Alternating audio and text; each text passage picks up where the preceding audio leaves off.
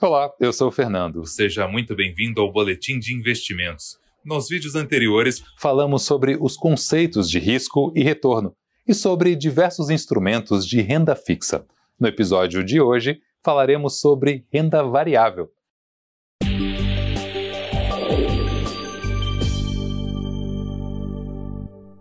O mercado de renda variável é aquele em que o retorno do ativo não está definido nas condições do título os instrumentos de renda variável podem ser representados por ações, fundos imobiliários, ETFs, câmbio, dentre outros. Como vantagem, o mercado de renda variável abre a possibilidade de serem obtidos ganhos maiores quando comparado ao de renda fixa.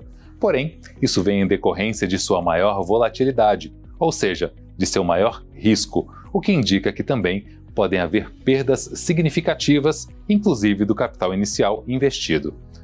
Quando negociamos ações na Bolsa de Valores, papel exercido pela B3 no Brasil, estamos nos tornando sócios de empresas de capital aberto.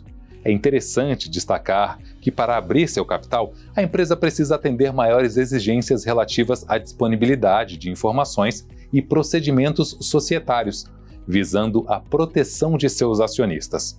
Atuar no mercado acionário exige que o investidor analise perspectivas futuras para definir seu ponto de entrada e ponto de saída, sendo que esta avaliação envolve variáveis incertas que sofrem com mudanças frequentes do ambiente macro e microeconômico. O retorno do investidor varia conforme as condições do mercado e o desempenho da empresa, sendo constituído pela valorização ou desvalorização do preço da ação e pelos rendimentos gerados pelo papel, como pagamento de dividendos e juros sobre o capital.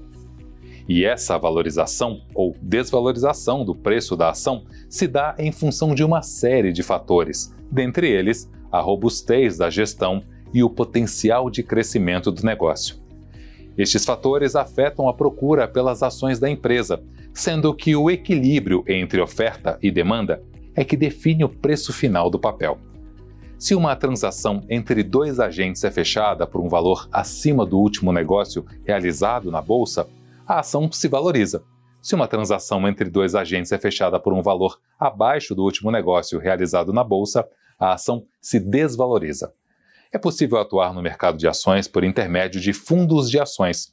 Ao investir por intermédio de um fundo de ação, conta-se com a gestão de um profissional especializado no mercado que decide sobre os investimentos a partir de uma série de critérios e análises apoiados por uma estrutura especialmente preparada para isso. Quando se investe em fundos de ações, o que se compra são cotas, não as ações em si. O preço das cotas é representado pela divisão entre o patrimônio total e a quantidade de cotas do fundo Todo o rendimento obtido com as ações compradas pelo fundo afeta o patrimônio deste fundo, o que afeta o preço da cota. E é a variação do preço da cota que define o rendimento que está sendo obtido pelo investidor. Ou seja, a variação no preço da ação impacta o patrimônio do fundo, que impacta o preço da cota, que impacta o retorno do investidor. O pagamento de dividendos impacta o patrimônio do fundo, que impacta o preço da cota, que impacta o retorno do investidor. A Visão Prev investe no mercado acionário por meio de fundos de ações, que são indicados para objetivos de investimento de médio e longo prazos, tanto pelo modelo de gestão passiva quanto de gestão ativa.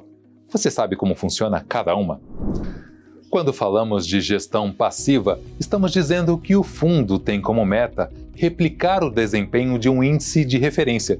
Assim, a expectativa de retorno do portfólio é de ser o mais próximo possível do desempenho do índice de referência. Para sua gestão passiva, a visão Prev utiliza o Ibovespa como índice de referência. Já a gestão ativa busca superar o índice de referência definido. Nessa modalidade, o gestor possui maior liberdade para a seleção dos ativos da carteira. Aqui, a Visão Prévia também utiliza o Ibovespa como índice de referência. Porém, nesse caso, com o objetivo de obter retorno acima do Ibovespa no médio e longo prazos. É importante destacar que todos os gestores alocados na carteira da Visão Prev passam por um processo de avaliação rigoroso, que inclui due diligence, com a participação da área de compliance, e aprovação no Comitê de Investimentos da entidade, que conta com representantes da patrocinadora, dos participantes e um membro independente. Esperamos que tenham gostado do boletim de hoje. Aproveite para encaminhar, comentar e curtir.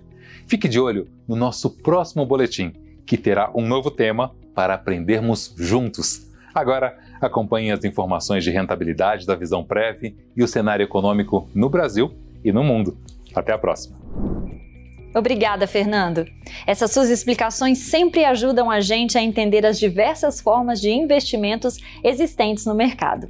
E eu já fiquei sabendo que no próximo mês o tema será investimentos no exterior. Então, vamos aguardar. Bem, agora eu vou apresentar os resultados dos investimentos no mês de abril. O superconservador obteve resultado no mês de abril de 0,84% o retorno do conservador foi de 1,35%. Já no perfil moderado, a rentabilidade foi de menos 1,27%, enquanto o agressivo apresentou retorno de menos 3,17%.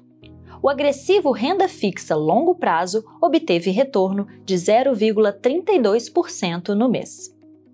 E para saber a locação dos perfis e a rentabilidade acumulada em 12 e 36 meses, é só acessar a página do boletim. Agora, vamos falar um pouco sobre como os cenários nacional e internacional refletiram nos seus investimentos.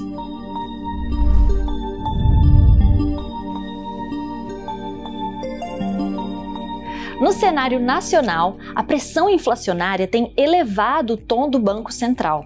A taxa Selic atual, que já se encontra em nível contracionista, limitando o crescimento econômico, pode sofrer ainda mais ajustes para cima.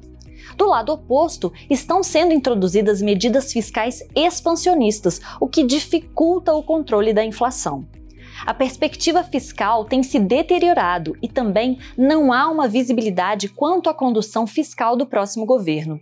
Isso gera incertezas relevantes para os agentes econômicos, o que também impacta negativamente no potencial de crescimento do país.